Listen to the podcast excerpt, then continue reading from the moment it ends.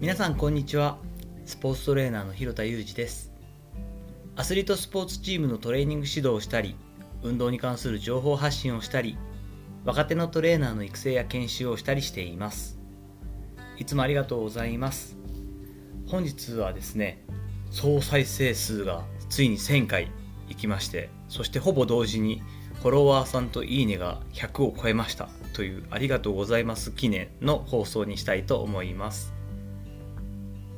正直ですね、えっと、これが早いか遅いかいいのか悪いのかはちっともわからないんですけれども 昨日の放送第23回の放送をもってちょうどだいたい総再生数が1000を超えてフォロワーさんといいねの数も100を超えてきてということで、えー、一区切りという感じがしています、えー、放送回が先ほど言いましたが23回です。なんかなかなかどういった風にライブをしていいのかちょっとわからないので踏ん切りがつかず勇気がないのでまだライブ放送したことがないんですけど、まあ、今後はちょっとねテーマなんか決めながらゆるりとやってみたいなとは思っているんですけれどただえっ、ー、と今回一区切りで、まあ、積み重ねられる数字を見れるっていうのはモチベーションになるなと思っています。しかもねなんか皆さんそういう風にやられてる方も結構多いと思うんですけど私の場合たまたま1000回100100という感じで、まあ、区切りがいいかなと思っています。これとは全然別なんですけれどもそもそも、えー、この音声配信をやろうと決めた時からですねある程度立て付けというかこういうふうに始めてこういうふうに締めてこういった話をしていきたいなっていうのは決めつつとにかくある程度こう反省もしながらですけど100日続けようと。100日間は連続で放送するぞと決めてスタートしました。なのでまずはここを達成することを、まあ、第一目標にというか聞いていただいている方がいらっしゃるのに続けることだけ決めんなよって話なんですけどまずはそこを、えー、自分との約束事として、えーと、スタートさせたのでこれを達成したいなと思っています。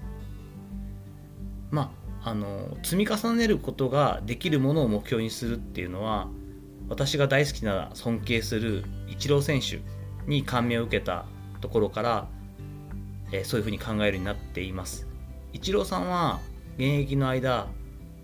一回もこう打率だったりとか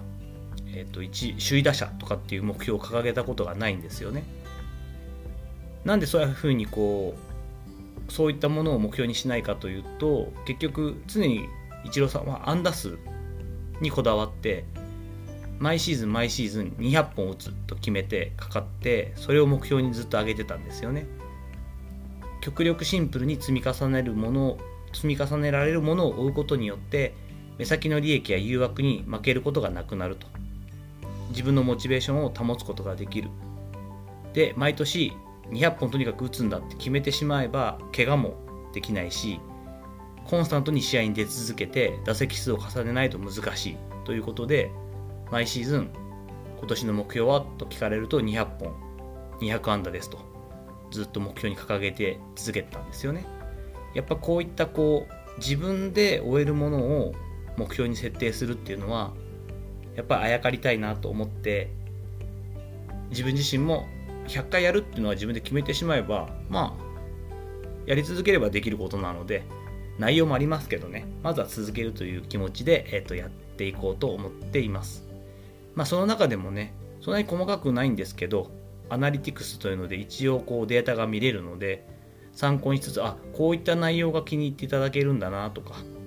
これは全くびっくりするぐらい反応がないなっていうのも今後出てくると思いますので少しでもリスナーさんに喜んでもらえるような放送をしていけたらと思っています。何名か私が好きな、えーと、放送者の方たちの、えー、放送を参考に同じようなことをやろうと思って、まあ、たった23回の放送なんですけど今のところのトップ3のえー、回を紹介させていただこうと思います。第1位はですね、えー、皆さん多分一緒になるんですけどあの初回放送です。音声配信始めました。東京ロッテオリオンズの春季キャンプとトレーナーへの道という自分自身のまあ生い立ちだったりとかとトレーナーを目指すきっかけになった、えー、自己紹介的な回ですよねこれ他の方もおっしゃってたんですけどこうあんまり一番聞きたくないというかめちゃくちゃ緊張してるので、まあ、今でもそこそこ硬いんですけどなんかこうこんな感じで始めちゃったかと思って今更まあ消せないのでしょうがないんですけどこれからあの音声配信を始めようって方は初回からこうちょっと練習して撮るといいかもしれないですね。まあでもねあの大体こう他の放送を聞いていただいて私もそうなんですけどもあどんな人が実際放送してるんだろうっていうその人にね興味を持って1回目聞くっていうことも多いと思うのでありがたいなと思っています。で第2位がですねもう最近なんですけど多分これが結構あのいっぱい聞いていただけたんでその1000回に行ったみたいなんですけど3日ぐらい前の22回目放送ですね。戦力外通告と浦和の赤とんぼという22回目の放送です。まあ、これはねあの旬な話題というのもあるしやっぱこうちょっとセンセーショナルなタイトルなので、えー、聞いていただけたのかなと。やっぱこう実際にその野球界とかでその中に入ってないとねなかなかこう味わうことができなかったり経験ができない話だとは思うので私自身結構こうよしと思ってこう気合を入れてというか心を落ち着かせて放送した回だったので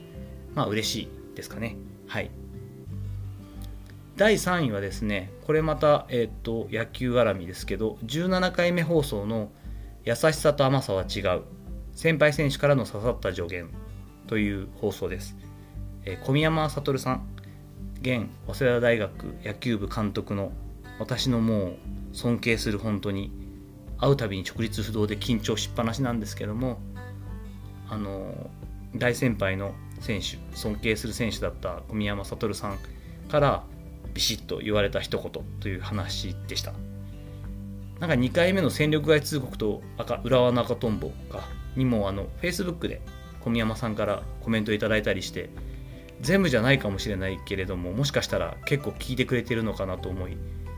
緊張するなと思ってはいます、はい、小宮山さんに関してはあの2009年私も結局その年でロッテを退団するんですが小宮山さんとえー、尊敬これまたする当時の二軍監督連坂田の対談にまつわる話も私にとってとっても大きな話だったりもするので、まあ、今後ご紹介できたらなと思っているところです。まあトップ3こんな感じなんですけど実は4位も結構僅差で8回目放送の親になった人渡辺俊介のウイニングボールということでまああの鉄板なんですけどやっぱプロ野球絡みが多いですよね。まあ、日本においてはまだまだ花形スポーツのプロ野球ですのであのこればっかりねなんか昔こうでしたみたいな話だとかっこ悪いですし寂しいですけどスポーツ現場にいたからこそ知れたリアルな部分っていうのは多分皆さん興味あるし今後も折を見て話していけたらと思っていますとにかくコツコツと淡々とそして皆さんとコミュニケーションを楽しみながら続けていきたいと思っています今後もどうぞごゆるりとながら聞きのお供にしていただけたら嬉しいです。はい、本日はですね、再生数1000回、フォロワーさんといいねが100回よとも超えましたというようなテーマでありがとうございますというお話をさせていただきました。引き続きご質問やご意見などもお待ちしています。こんな話を聞きたいといった野球以外でもね、はい、野球でもいいですよ。あればぜひよろしくお願いいたします。もし気に入っていただけたらいいねを。まだの方は、えー、ぜひフォローもしていただけると嬉しいです。よろしくお願いいたします。本日も最後までお聴きいただきありがとうございました。この後も充実した時間をお過ごしください。それではまたお会いしましょう。広田裕二でした。